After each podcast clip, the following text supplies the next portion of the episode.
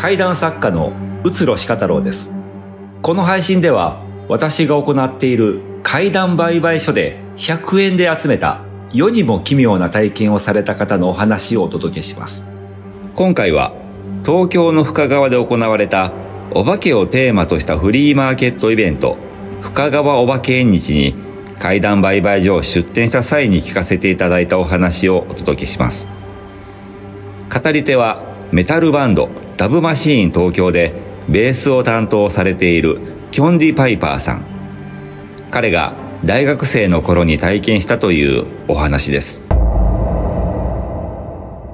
えー、っと世田谷区に住んでおりまして、はい、当時、えー、昭和30年代ぐらいに建てられた古い家に住んでいたんですね、はい、で父が、えー、っと退職金などを、え元手に家を、え建て替えることになりまして、はい、で近場に1軒、え貸し屋を借りまして、そちらに、え半年間住むことにしました、えー、っと我が家ちょっと立派なサイズの、うん、60センチくらいかな幅が。仏壇がありましてそこに、えーと、うちの祖父が子供が多かったもので10人程度の位牌が入っております。まあ戦争とかもありまして人が結構亡くなりましたので。でその仏壇を持って、えー、その菓子屋に移動したんですがその菓子屋もちょっと古め20年ぐらいは経っているような、えー、平屋建てで。で玄関を入りますと真正面に引き戸があります。で引き戸を開けると居間なんですがそこの居間に、えダイニングテーブルを置いて、えー、家族の、まあえー、食事の場所にしてたんですがその引き戸の裏にちょうど1軒ぐらい半軒ぐらいかほっくれがありましてそこに仏壇を置くことにしました。ところが引き戸なので、えー、開けると仏壇はその戸で隠れちゃうんですね。で戸を閉めれば仏壇は出てくる。そういう形になっておりました、はい、で父がそういうのが好きなものですからお盆は必ず迎え日送り火を必ず炊くんですね、うちは東京の家なんで7月にやるんですが。とその時に、えー、まあ迎え火炊きましてお盆の最終日にじゃあ送り火を炊こう。でちょうど日が良かったので家族全員集まりましてで、えー、今に集まってじゃあガラッと開けてじゃあ玄関の先でえ、やろうかなといった時にまあその今の扉を開けっぱなしにした。ところが、えー、開いてるわけですから仏壇が隠れている。で、えー、夜の7時過ぎぐらいにその送り火を焚いたらその引きとかドバーンと倒れて、えー、テーブルの上にドホンと乗った、で立て付けが悪ければ例えばその夏場ですから開けっぱなしにしてることもよくよくあったんですよ。立て付けが悪いのであれば何回も倒れてもいいはずなんですがその扉が倒れたというのがそのお盆の送り火を焚いてるタイミングだけだったんですね。まるでその仏壇から「出られねえよ!」って言って蹴り倒したぐらいの勢いで倒れたものですから。それはちょっと不思議だなと思ったことがありました。いい話ですね。面白い。僕もね結構自分のなんかあまり体験ないですけどそれは非常にこうタイミングというか非常に面白くて。何度も何度も倒れててくれたらね立て付け悪いんだねこの家で住むんですけれどでも後にも先にもその時だけなんだけなんですよ。あの半年間家が建てるまで半年間はそこにいたのでちょうどその夏場から冬のくらいまでですかね。いつ引っ越したかちょっと覚えてないんだけど。まあそんだ本当にその時1回だけなんですよ。ちょっと面白くて。人は生きている間中常に何かを体験しています。朝起きた瞬間足がつったとかお昼ご飯に食べに入った牛丼屋で牛丼を食べようとしたら鼻血が出て恥ずかしかったとか、電車に乗っていたら隣の老人に話しかけられ気がついたら降りる駅を過ぎていたなど数えきれない体験を積み重ねて私たちの人生は出来上がっているのです。そのあまたある体験の中で怪異なものとなると普通はなかなかないものです。幽霊を見たとか、写真を撮ったらありえないものが映ったとか、夕べ見た夢が現実になったなど、階段としては珍しくないようなよくある話であったとしても、それを体験するということは滅多にありません。ただ、幽霊や心霊写真といった特殊なものが自身の周辺に紛れ込んでこなくても階段は成立します。例えば、壁にかけてある写真が落ちたとか、ろうそくの火が勝手に消えたとか、玄関のチャイムが鳴ったが出てみても誰もいなかったといった体験は誰にでもあるはず。そんな、ただたまたまそうなったというだけの不思議でも何でもないような出来事が、それが起きたタイミングによっては階段になることがあるのです。それが起きた直後に親しい誰か、例えば親戚のおじさんが亡くなったという知らせが届いたとしたらどうでしょう？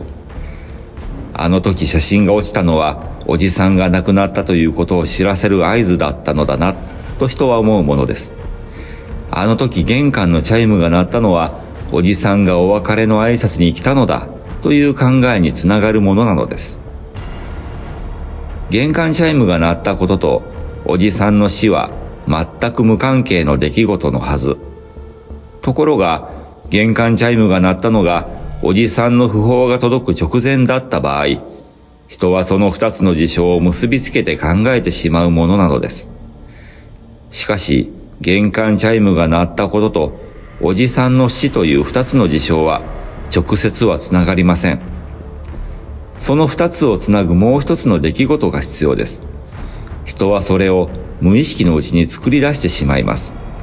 つまり、亡くなったおじさんがお別れの挨拶にやってくるという目に見えない出来事です。これを付け加えて、この一連の出来事を時系列順に並べ直すと次のようになります。おじさんが亡くなる。おじさんの体から魂が抜け出し、甥の家に行って玄関のチャイムを鳴らす。それに気づいた甥が表に出るが、魂だけのおじさんを見ることも声を聞くこともできない。そのため、甥には誰がチャイムを鳴らしたのかわからず、変だな、とただ思うのみ。その直後に、おじさんが亡くなったことを知らせる電話がかかってくる。亡くなったおじさんがお別れの挨拶にやってくるというパートを補填することにより、虫の知らせという階段が成立するのです。これは一重にタイミングがピタリとあったからこそ出来上がった階段であると言えるでしょう。このような事例は無数に聞かれます。例えば、こんな話がありました。ある女性の体験です。それは今から30年も前の寒い冬の夜のことでした。お笑いが好きだった彼女は、その夜、テレビで放送されていた漫才の特番を一人で見ていました。突然、つけていた石油ストーブが勝手に消えてしまいました。途端に灯油の強烈な匂いが部屋中に立ち込めます。換気をしようと彼女は慌てて閉め切っていた部屋の窓と扉を開け放ちました。そうして初めて廊下の向こうで電話が鳴っていることに気がついたのです。急いで電話に出てみるとおばさんでした。それはおじさんが亡くなったことを知らせる電話でした。後で聞いたところによるとおばさんは随分と長いこと電話を鳴らしていたそうです。しかし、部屋を閉め切ってテレビのボリュームを上げていると、電話の音は全く聞こえません。彼女が電話が鳴っていることに気がついたのは部屋の扉を開けたからです。なぜ彼女がその時に部屋の扉を開けたかというと、室内が灯油臭くなったから。なぜ灯油臭くなったのかというと、石油ストーブが消えたからです。誰も手を触れていないにもかかわらず。これで階段は成立します。亡くなったおじさんが自分の死を知らせる大事な電話がかかってきているのに、彼女が全く気づかないことに痺れを切らし、ストーブを切ったのだ。そうとしか思えない。そう彼女は言います。亡くなったおじさんの魂が彼女の元にまでやってきて、電話に気がついてもらえるように石油ストーブを切った。その部分こそがまさに想像で補填された箇所です。石油ストーブが切れたのはストーブの不調であったとか、説明のつく原因は別にあったのかもしれません。しかし、そこには目を向けず、おじさんの魂の仕業であるとすることにより、この話は怪談になっているのです。もう一つ事例を紹介しましょう。シアトリカル、唐十郎と劇団唐組の記録という映画があります。劇作家で演出家でもある唐十郎さんの姿を追った2007年公開のドキュメンタリーです。この映画の中で若い女性劇団員が自室でインタビューを受ける場面があるのですが、そこで会議は起きます。インタビューの中で、その女性のお父さんは彼女が女優になることに反対したまま亡くなったということが明らかになります。そのくだりで突然部屋に飾ってあった写真立てが床に落ちます。そこにはお父さんの写真が入っていました。まるでお父さんが今もそこにいて怒っているような、そんな風に思わせられる一コマです。実際、落ちた写真立てを拾いながらその女性は、まだお父さんが怒っているというようなことを冗談めかして言っています。この映画はドキュメントであり、しかも、唐十郎という演劇界の生きる伝説を追った作品です。その中で、仮に心霊現象が起きたという演出を意図的に入れたとしても、何の効果もない上に、作品全体に疑義が生じかねません。監督は大島新さん。映画監督の大島渚さんの息子で、ドキュメンタリー監督として数々の作品を手掛けてきた方です。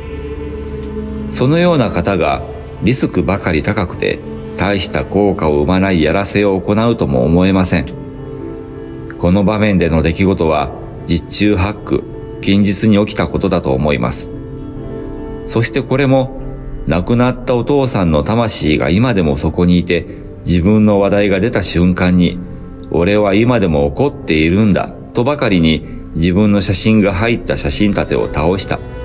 という見えない出来事を補填することによって階段と成り立っているのです。全く無関係の二つの事象がたまたまそのタイミングで連続して起きたことで、私たちがその二つを関連づけて考え、足りない部分を想像や推測で穴埋めして一つの物語にしてしまった結果、その出来事が階段のようなものになってしまった。実際のところ、結局この手の話は私たちの想像であり、勘違いであり、思い込みであるのかもしれません。ただし、私たちがそんな風に考えてしまうのは当然のことです。最初に提示した石油ストーブの話を例にとると、石油ストーブが勝手に消えたという普段滅多にない事象と、おじさんが亡くなったという特殊な事象。この二つの事象が立て続けに起き、しかもストーブが消えたために、おじさんの訃報を受け取ることができたわけです。ストーブが消えたことの裏に何かの意志の存在を感じずにはいられないでしょう。だったら、その裏で糸を引く意志の正体は何者かと人は考えます。最も単純で、なおかつその正体にふさわしいのは、亡くなったおじさん本人の魂です。そのピースをストーブと電話の間に当てはめると、この話は綺麗にまとまるのです。ここでもう一つ必要な条件があります。それは体験者が日本で育ち、日本に暮らした人であること。つまり、二つの事象の穴埋めに死んだ人の存在を当てはめるという考えを得るには、日本人特有の死生観が根底になくてはなりません。海外に目を向けると、文化的に日本と似たところも多い韓国や台湾、中国などのアジア圏の国々では、このような話は成立するようですが、欧米となるとこのような話はあまり聞かれません。もちろん、そのような出来事が起きた時に、例の仕業だという考えが浮かんだとしても、本気でそう思うかどうかは別の問題です。ただ、体験者がそのような死生観を持っているのであれば、おそらく誰もが同じ思考の流れをたどることでしょう。それがその人の身についた文化だからです。そう考えると、この手の話はただの偶然からそのようなタイミングで複数の出来事が重なった結果、あたかも見えない意志が背後で動いているように私たちが想像してしまっているだけだということになります。